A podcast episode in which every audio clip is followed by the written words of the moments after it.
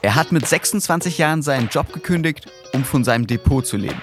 Willkommen beim Money Mindset. Ich bin Leo Ginsburg.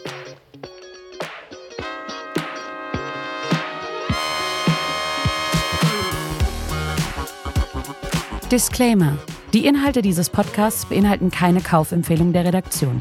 Aktien, Kryptowährungen und Investments sind grundsätzlich mit Risiko verbunden.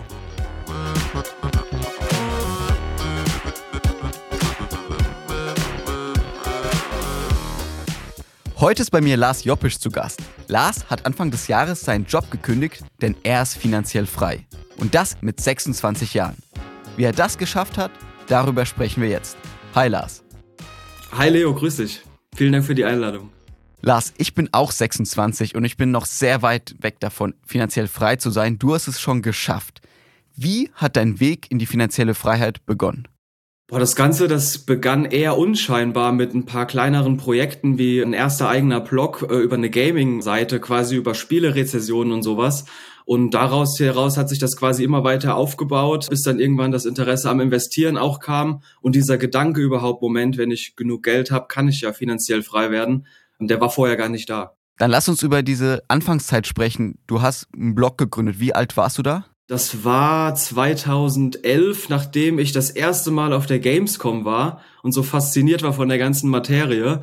Und da war ich, ja, so 15 um den Dreh. Und da hast du beschlossen, okay, ich will einen Blog gründen, wo ich über die Themen, die mich interessiere, Artikel schreibe. Oder wie bist du da vorgegangen? Genau, ja, also ich habe mich vorher schon immer über die GameStar und PC Games und was es da alles so gibt informiert und die gelesen. Und das war einfach super interessant. Und ich meine, ich bin halt sowieso mit Videospielen aufgewachsen und habe auch früher immer schon viel gespielt und deswegen war das für mich irgendwie so ein auch so ein kleiner Traum, damit auch Geld zu verdienen. Das war aber gar nicht so groß der Gedanke, sondern es war eher aus Spaß. Und ich habe dann da einfach quasi immer die Spiele, die ich gespielt habe, rezensiert zum Beispiel. Meine Meinung dazu abgegeben, bisschen bewertet, wie ist die Grafik, wie ist die Story und solche Sachen. Und dieser Blog, der ist dann eben gewachsen und hatte nach ein, zwei Jahren, glaube ich, so 1,2 Millionen Besucher pro Jahr. Also das war damals tatsächlich schon ziemlich viel, vor allen Dingen jemand, der gerade irgendwie neunte, zehnte Klasse ist. Und das waren dann auf einmal auch, ich sage in den Hochzeiten so zwischen 500 und 1000 Euro im Monat, die da an Werbeeinnahmen quasi geflossen sind. Und das war dann quasi so King of Schokoriegel in der Pause in der Schule immer. Das heißt, du konntest dir immer alles leisten, brauchst kein Taschengeld mehr von deinen Eltern. Das tatsächlich nicht. Also ich war immer sehr konservativ mit dem Geld. Also alles, was ich mit diesem Blog verdient habe, ist quasi auf ein extra Tagesgeldkonto geflossen. Und da lag das dann auch. Also ich habe auch davon dann mal Spiele gekauft oder als es dann später zu einer anderen Website ging, da habe ich bisschen was mit Videos rumprobiert, da habe ich mir dann eine 4K-Kamera von gekauft. Aber so jetzt das Geld dann ausgegeben für irgendwie groß private Zwecke habe ich eigentlich nie. Du hast mit dem Blog bei Höchstzeiten, hast du gesagt, 500 bis 1000 Euro verdient. Genau. Mit Werbeeinnahmen, kannst du kurz erklären, wie verdient man mit einem Blog Geld, vor allem wenn man erst 15, 16 Jahre alt ist? Ja, das ist also das Alter ist tatsächlich bisschen schwieriger als das, wie man damit überhaupt Geld verdient. Also es gibt ja viele Werbeprogramme wie zum Beispiel Google AdSense, wo man dann einfach irgendwie eine Bannerwerbung hinschaltet und da wird dann per Cookies quasi irgendwas geschaltet, was die Nutzer, was den Nutzern gefallen könnte. Und dann gibt's natürlich noch Amazon Affiliates, dass man da irgendwie ein bisschen was verdient als Provision von irgendeinem Verkauf. Das waren auch, glaube ich, schon die zwei Hauptsachen. Es gab damals noch einen anderen dritten Anbieter, der hat so Pop-ups und sowas gemacht. Da waren Pop-ups auch noch beliebter und nicht so verhasst wie heute. Aber diese drei Sachen, die haben alle vorausgesetzt, dass man genauso wie auch ein Gewerbe anzumelden nebenbei bemerkt, dass man halt eben volljährig ist. Und da ich ja eben zum Zeitpunkt der Anmeldung von dem Gewerbe erst 16 war, hat quasi alles so die Mutter nebenbei mit unterschrieben, dass das überhaupt legal war oder dass ich das überhaupt machen durfte. Was hat deine Mutter damals gedacht, als sie gesehen hat, okay, mein 16-jähriger Sohn hat jetzt ein Unternehmen und verdient irgendwie 500 bis 1000 Euro im Monat? Also die Zahlen hat sie, glaube ich, damals gar nicht so mitbekommen. Ich weiß gar nicht, ob ich da groß so drüber geredet habe. Also eine Situation erinnere ich mich noch, da saßen wir beim Gewerbeamt und sie fragte quasi nur den Beamten, der da saß, und das geht, der kann jetzt einfach hier mit 16 Jahren irgendwie ein Gewerbe gründen. Und er guckt sie nur an und meint, ja, ja, das geht. und, und dann war das Ding quasi erledigt. Aber ein Block reicht ja nicht, um finanziell frei zu werden. Das wäre ja nee. ein bisschen eine Wunschvorstellung. Wie ging es dann weiter? Hast du noch andere Projekte gehabt oder wie hast du es geschafft, so ein Vermögen jetzt aufzubauen? Äh, ja, es ist tatsächlich durch die Lebensgeschichte hat sich das halt alles so gewandelt. Der ist damals aus der Interesse zum Gaming, ist ein Gaming-Blog entstanden. Und dann habe ich eine äh, Ausbildung gemacht zum Fachinformatiker, bin quasi mehr auf diese IT-Schiene und habe mich mehr für die Technik interessiert. und dann kam quasi eine Abwandlung von dem Blog als Technikblog. Das heißt, ich habe dasselbe, was ich für Spiele gemacht habe, im Prinzip auch nochmal für Technik gemacht und habe dann irgendwie Produkte auf Amazon rezensiert oder ähm, am Ende, als er da ein bisschen größer war, haben wir auch zum Beispiel die ganzen Firmen wie LG, Intel, MSI, was es da alles so gibt, die haben ja auch teilweise dann Geräte geschickt. Lenovo hat immer die neuesten Notebooks zur Verfügung gestellt. Dadurch kamen dann auch, glaube ich, ziemlich viele relevante Artikel für die Suche. Und der Blog war noch erfolgreicher als der davor. Und das sind halt einfach schon, wenn ich jetzt gucke, sechs Jahre lang Blog betreiben mit, lass es im Durchschnitt, ich glaube, also es war nur in der Hochzeit 500 bis 1000, aber lass es im Durchschnitt 200, 300 Euro im Monat gewesen sein auf sieben Jahre. Und da kommt ja auch schon einiges dann zusammen, wenn du das nicht anfasst. Was sind deine Tipps für Leute, die vielleicht als auch einen Blog starten würden? Wie sollte man da vorgehen? Was sollte man da machen?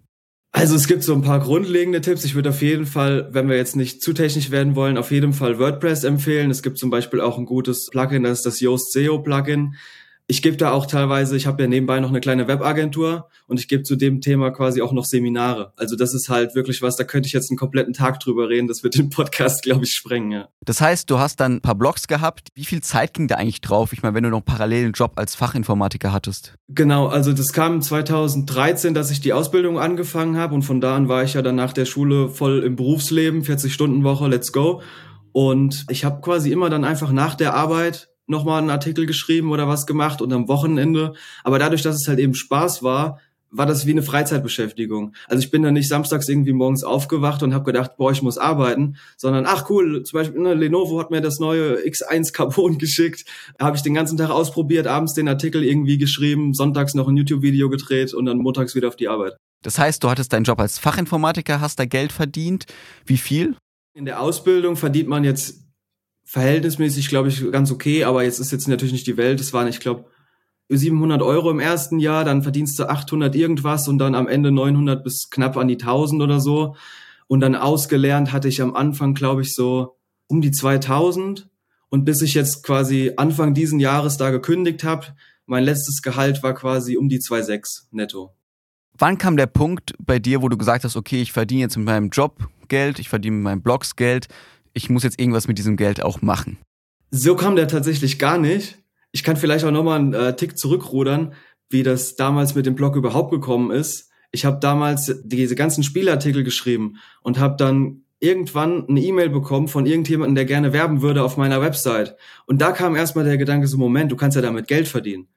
Und dann kam erst diese ganze Beschäftigung, okay, ich brauche ja ein Gewerbe, ich muss ja Steuern abführen irgendwie, wenn ich jetzt hier Geld verlange und so weiter.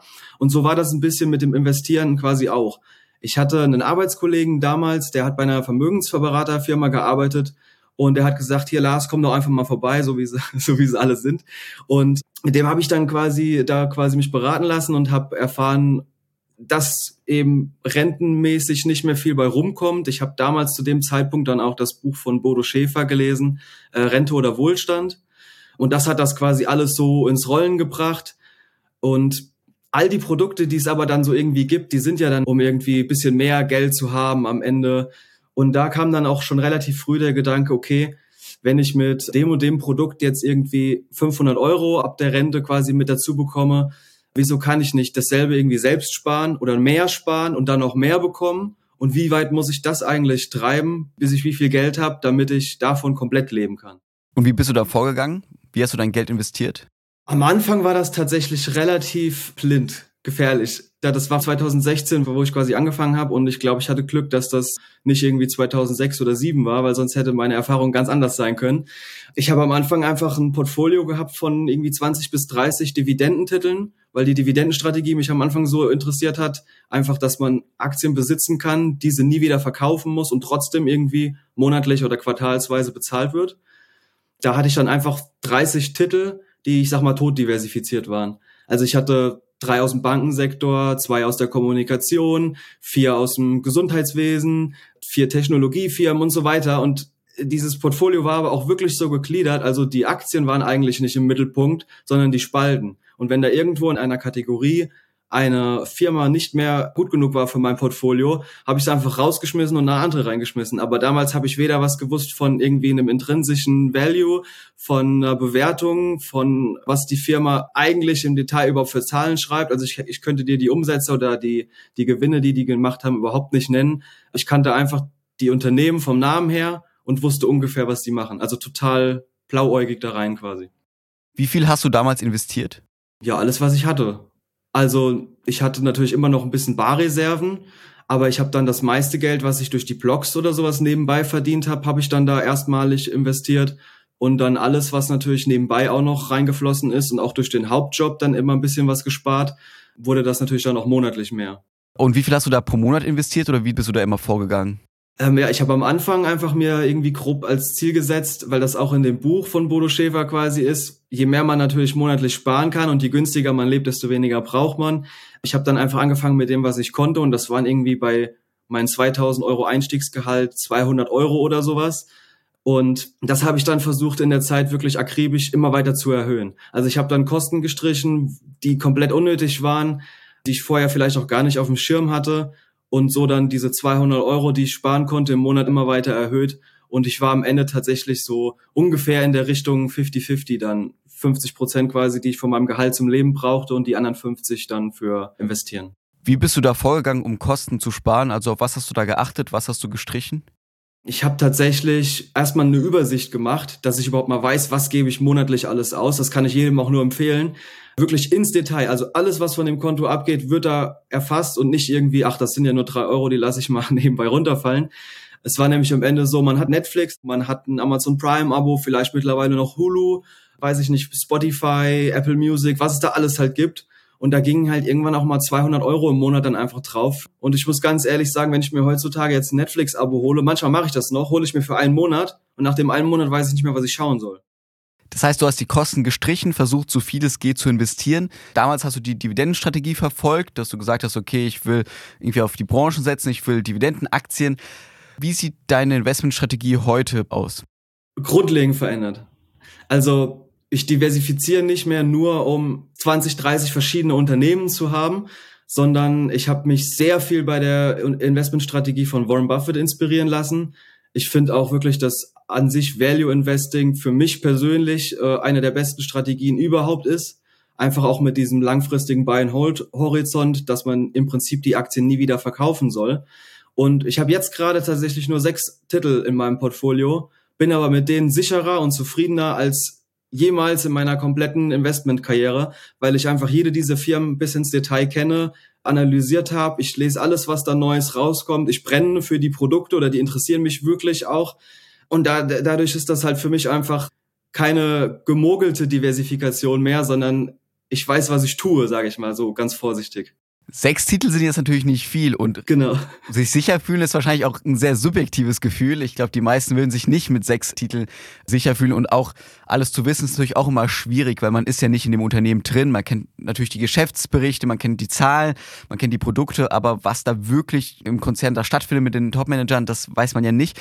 Erstmal, was sind das für Titel, die du da im Depot hast? Und siehst du gar kein Risiko, dass es ein bisschen zu wenig ist?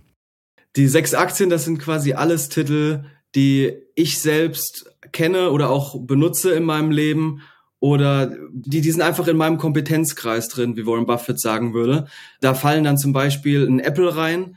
Apple ist zum Beispiel für mich das perfekte Beispiel, weil ich die Produkte seit 2013 benutze, weiß tatsächlich auch erst seit 2016, dass es da eine Aktie von gibt und bin auch direkt dann da damit eingestiegen. Das war sogar noch kurz vor Warren Buffett und ist das beste Investment, das ich je gemacht habe und ich glaube, Warren Buffett wird das sogar auch von sich behaupten. Und was sind das noch für andere Unternehmen außer Apple? Ich habe zum Beispiel noch Restoration Hardware. Das ist ein Luxus-Einrichtungshaus. Man kann sich das grob vorstellen wie Ikea, dass man weiß, in welche Richtung es geht, aber es gibt da eben keine Fleischbällchen und irgendwelche 1-Euro-Hotdogs oder sowas, sondern das ist ein Luxusanbieter.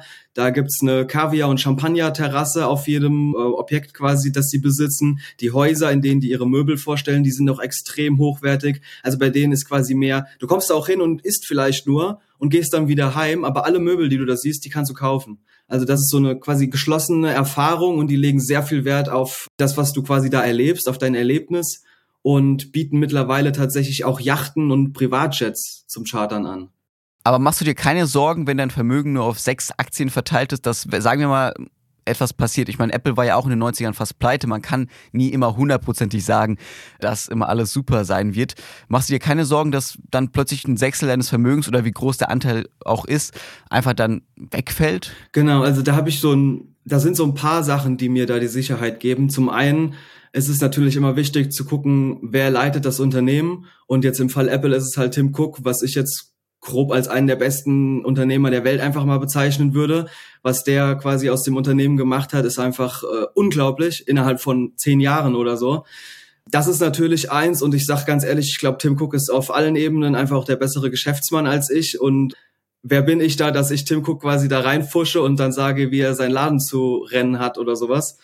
Die andere Sache ist natürlich jetzt bei Apple speziell auch wieder natürlich sehr aufgrund der Größe. Es gibt keine Firma, die ein vergleichsweise Produkt anbietet, was so einen Markenhype hat oder in so einem Ökosystem so geschlossen funktioniert wie beim iPhone. Ähm, und auch, dass die Firma einfach drei Trillionen schwer war jetzt noch Ende letzten Jahres, wenn man das jetzt mal die aktuelle Situation mal außen vor nimmt.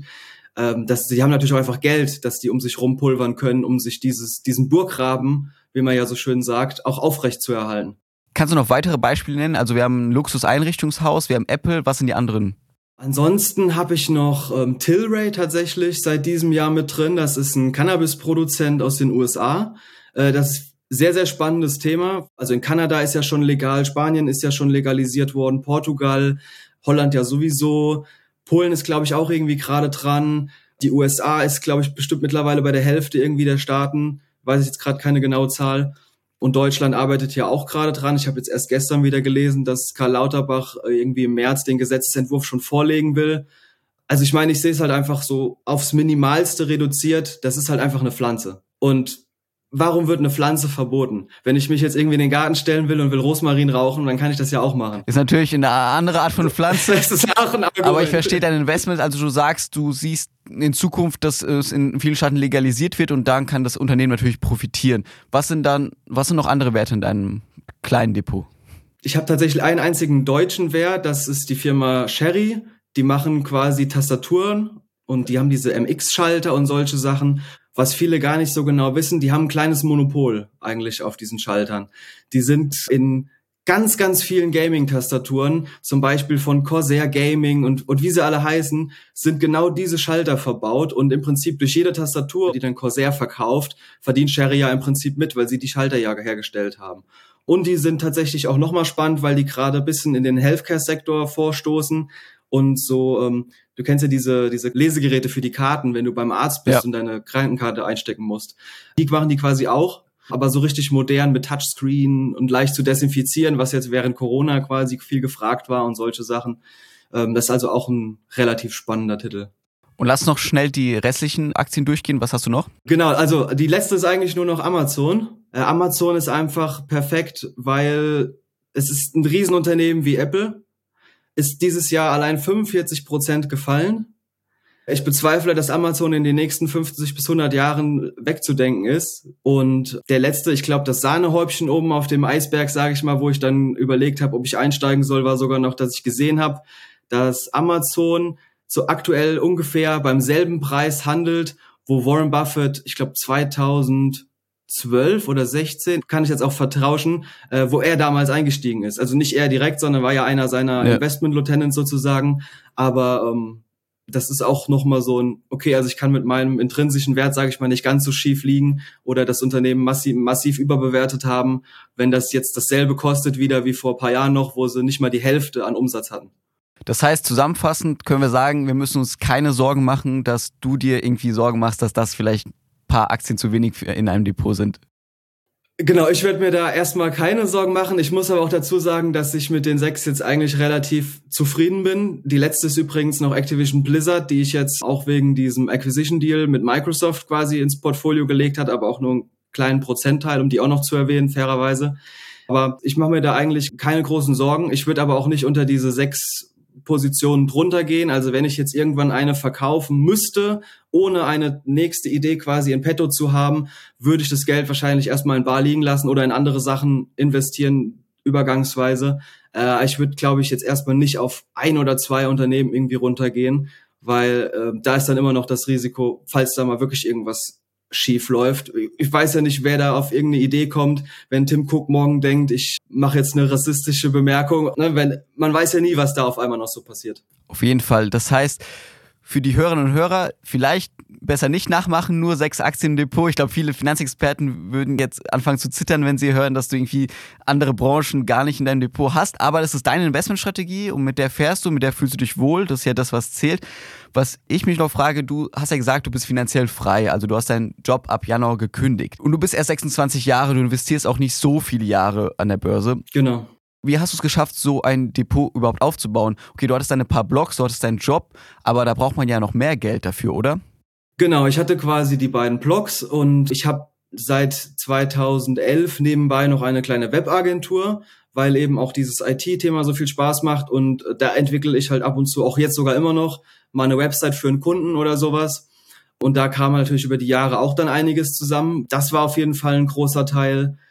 Und ich glaube, ich habe von den sechs Jahren, die ich jetzt investiere, irgendwie zwei oder drei den S&P 500 outperformed. Das heißt, da kam auch noch ein bisschen Rendite dann zustande. Und ich habe erst letztes Jahr einen Online-Shop gegründet äh, für so ein bisschen Merchandising-Produkte für eine spezielle Nische. Der wirft jetzt aktuell so zwischen 50 und 800 Euro im Monat an Umsatz ab. Aber das sind einfach so, so zahlreiche Projekte und ich glaube, ich habe auch jetzt gerade noch zehn verschiedene Standbeine. Das eine größer, das eine kleiner, je nachdem. Aber alles bringt irgendwie so ein paar Euro rein, sage ich mal, und das summiert sich dann halt am Ende des Monats. Also viele verschiedene Projekte parallel, gab viele Side-Hustles. Wir hatten ja schon einmal eine Folge mit Patrick Kirchberger, der auch gesagt hat, wenn man finanziell frei sein will, braucht man viele Side-Hustles, viele kleinere Projekte, die parallel laufen. Genau. Dann die Frage an dich. Du hast ja deinen Job gekündigt, wie wir gesagt haben. Wie viel Geld braucht man denn, um finanziell frei zu sein? Beziehungsweise, wie viel Geld bekommst du jeden Monat von deinem Portfolio oder von deinen Einnahmen, dass du gesagt hast, okay, ich brauche keinen festen Job mehr? Also das ist, glaube ich, auch immer viel eine Frage des Mindsets. Deswegen versuche ich es direkt irgendwie so zu drehen, wie ich sehe.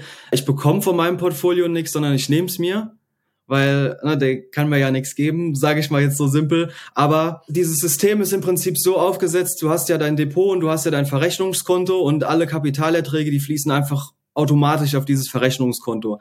Und ich gehe quasi einmal im Monat hin und gucke, was brauche ich zum Leben und nehme mir das, diesen Betrag von dem Verrechnungskonto. Das sind aktuell um die 1600 Euro plus minus je nachdem, wie es gerade läuft. Wenn ich jetzt irgendwie äh, nächsten Monat meine Autoversicherung bezahlen muss, dann nehme ich mir 400 Euro mehr, sowas in die Richtung. Aber ich versuche natürlich nicht über meinen Verhältnissen zu leben. Ich habe auch sehr, sehr viele Berührungspunkte mit dem Minimalismus gehabt, der mir tatsächlich sehr gut tut und das ein sehr, sehr gelungener Lebensstil in meinen Augen ist, den ich mit, mit Liebe, mit Spaß quasi ausführe, wodurch ich natürlich automatisch auch noch ein bisschen mehr spare, weil man macht sich durch Konsum nicht glücklich und das habe ich dadurch halt eben zum Beispiel verstanden und dann sparst du automatisch schon viel Geld im Monat. Wann kam der Gedanke in deinen Kopf, okay, ich kann es mir leisten, meinen Job zu kündigen? Ich habe tatsächlich seit mehreren Jahren schon mit dem Gedanken gespielt zu kündigen. Das war auch tatsächlich ein Antrieb, dass ich im Job länger nicht mehr zufrieden war, dass ich gesagt habe, okay, irgendwas muss sich ändern. Aber ich wollte irgendwie auch nicht bei einer anderen Firma einfach anfangen und dann dasselbe da machen oder so. Ich wollte eigentlich auch mein eigener Chef sein. Das ist für mich irgendwie was ganz Wichtiges, habe ich gemerkt. Und während andere quasi feiern waren in der Stadt, habe ich daheim gesessen und habe quasi einen Blogbeitrag geschrieben oder eine Website entwickelt oder solche Sachen. Was ist das Beste daran, keinen festen Job mehr zu haben? Die komplette Einteilung von allem, sage ich mal, grob gesagt. Also du kannst halt aufstehen, wann du willst, du gehst ins Bett, wann du willst, du machst, was du willst, wann du willst, wie du willst, wo du willst der Job gibt's ja zum Glück her. Ist ja nicht, dass ich jetzt als, als Tischler mich selbstständig gemacht hätte oder sowas, was bisschen schwieriger ist, sondern ich kann ja tatsächlich von überall auf der Welt mit dem Internetanschluss arbeiten. Ist aber auch tatsächlich alles, was ich jetzt genannt habe, gleichzeitig auch wieder der Nachteil. Diese große Möglichkeit, alles zu machen, ist tatsächlich sehr unbefriedigend für mich persönlich, finde ich, weil man fast schon zu viele Freiheiten hat. Also es ist tatsächlich an manchen Tagen, merke ich, es ist relativ schwer, abends mal zeitgemäß irgendwie ins Bett zu gehen, weil man denkt, ich habe ja morgen früh nichts vor, wenn ich gerade keine Termine irgendwie hab. Äh, morgens dreht man sich vielleicht noch mal rum und schläft, schläft mal eine Stunde länger oder sowas und ganz viel auch diese äh, die menschlichen Geschichten, also dass man dass man halt erstmal keine Kollegen hat oder sowas. Ich habe mich ja quasi selbstständig gemacht und nicht irgendwie ein Unternehmen mit 30 Mitarbeitern schon nebenbei hochgezogen ähm, wo ich dann direkt andere Leute habe, sondern all diese Kollegen von früher, die sind ja quasi weg. Da muss ich ja jetzt erstmal irgendwas Neues aufbauen, wo ich dann mit anderen Leuten zusammenarbeite.